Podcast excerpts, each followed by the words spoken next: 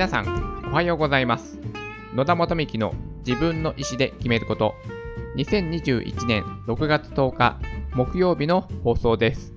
この番組は人生の自由を求めるために、まず自分の意思で選択して物事を選ぶことで、豊かで楽しく毎日を過ごすことができるきっかけとなればという番組です。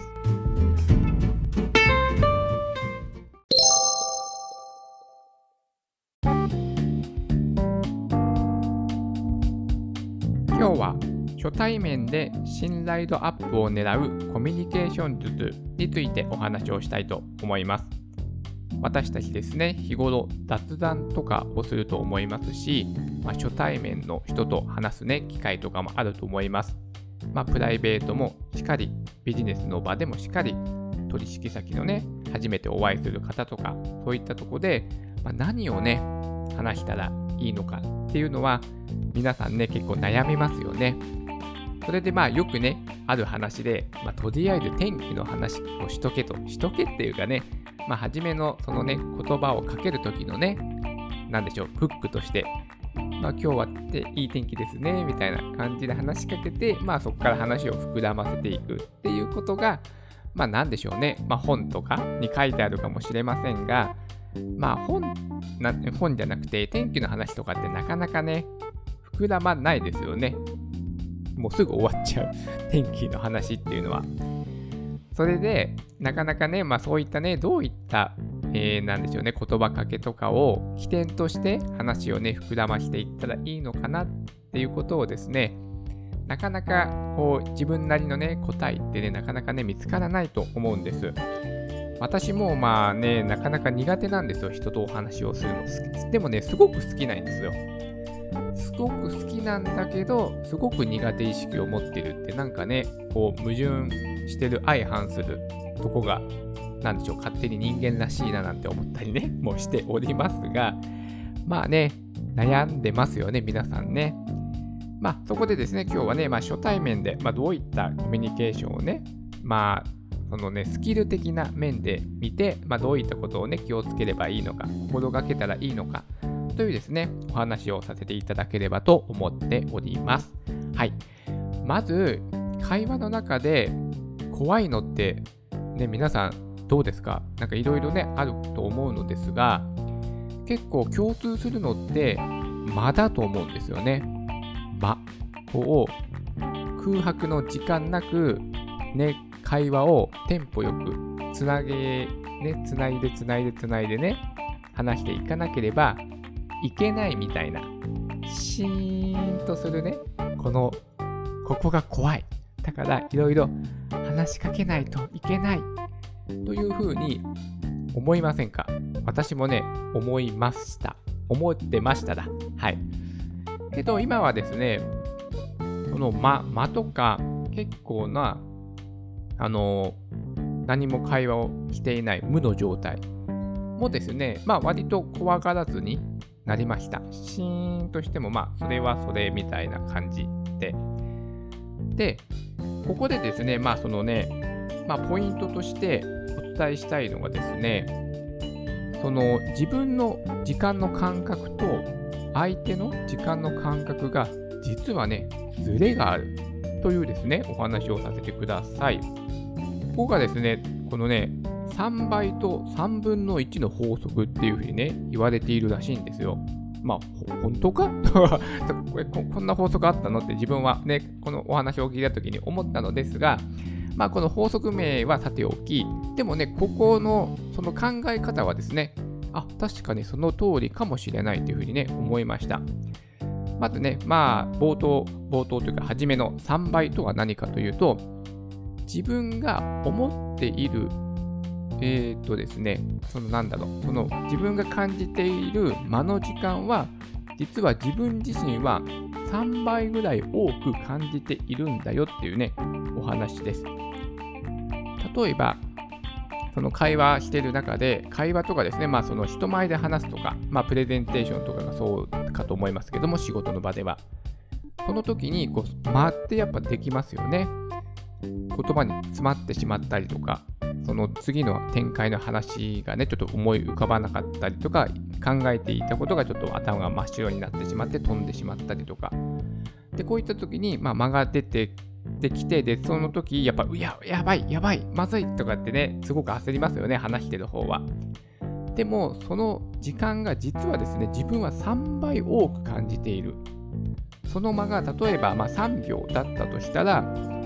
えっと、当人はですね、まあ10、10, 秒ぐらい、約ね、そのぐらいの時間で感じているんだと。実は自分が思っているよりも、本当の時間は、相手が感じている時間は少ない3分の1なんですよっていうね、ことなんですよ。それがその後半の3倍と3分の1の法則。だから自分はね、3倍多く感じている。でも自分が感じている時間の感覚よりも実は3分の1相手が感じているのは。ここをその意識するとそんなにねこう焦って焦って焦って話さなくても大丈夫なようになるしその間がね怖くなくなる。あちょっとなんか間が空いてしまったけどでもでも実際には3分の1ぐらいの時間なんだよね。って言ってちょっとね心を落ち着かせることができるじゃないですか。大丈夫大丈夫大丈夫って言ってはい。こういった感じの、まあ、時間の、えっ、と、なんでしょう、間の感じ方があって、それが3倍と3分の1の法則。はい。まあ、なので、まあ、簡単に言うと、その自分の感じ方の方がすごく多く捉えているので、実際にはね、そんなに時間は経ってない。うん。だから焦らずに落ち着いて、まあ、話していきましょうというね、まあ、ポイントが3倍と3分の1の法則というものです。はい。あとはですね、やっぱりこう人とね、対話をしていて、自分がね、嬉しいって思うのってね、やっぱりリアクションじゃないですか。あ、ちゃんとリアクションを取ってくれてる。ちゃんと私の話を聞いてくれているんだっていうのを、まあ、聞き手側が意思表示するのは、まあ、相づちもそうですけども、まあ、何かしらのね、リアクションですよね。ここがね、やっぱりね、人の心をつかむための、まあ、ポイントかなとね、私は一番のポイントかなと思っております。やっぱりこう無表情で、なんとなくムスッとした顔で黙って聞かれたら、もう心が折れそうになってしまいますよね。うん。だから、やっぱりそう、そうね、やっぱそう思いますよね、誰しもね。だから、こう自分が聞き手側だったら、になった時にはですね、やっぱりね、ちゃんとリアクションをとって、ちゃんと聞いてますよとか、ね、ちゃんと共感してますよとか、そういった感じの、まあ、リアクションをね、することによって、相手は気持ちよく喋れるようになるし、まあ、そういったことで信頼関係もね、ここでね、築けていける。ということにもつながりますので、やはりですね、もう自分が思っている以上にね、ちょっとオーバーリアクションをね、していただけると、相手にもね、まあ、より伝わるのかなというふうに思います。それで、このね、まあ、リアクション、まあ、どういったね、ことに気をつける、まあ、ポイントとして捉えるかというと、ここがですね、男性と女性では、そのね、なんでしょう、ポイントがね、ずれてくるっていうところなんですよね。まあ、え、ー、と、言われているのが、まあ、一般的にですね、言われておりますのが、まあ、女性の場合はね、まあ、共感だと。共感をしてあげる。もう感情的に共感をする。そのね、なんでしょう、この前、あるカフェに行ってね、このスイーツがすごく美味しかったんだって言ったら、もうそれにね、めちゃめちゃ共感してあげて、そう、美味しかったの、すごい羨ましいみたいな感じで共感をしてあげる。女性の場合はここがポイントだそうです。で、男性の場合は、もうね、なんでしょう、あなた、あなた褒め。あなたのことを褒めてあげる。うん。例えば、レストランで、すごくね、美味しいレストランで食事をしております。で、その時に、ああ、ここの料理美味しいねっていうふうに褒めるのではなくてですね、男性の場合は、ね、あの、このね、素敵なレストランを知っているあなたってすごいねとか、素晴らしい、素敵だねとか、センスがいいねみたいな感じで、その人を褒めてあげる。はい、あなた褒め。というのが、まあ、ポイントとして、そのね、相手に、ね、刺さる、うん、相手の心を魅了する時のね、ポイントであるというふうにも、まあ、言われております。はい。そして、まあ、3つ目、最後になりますが、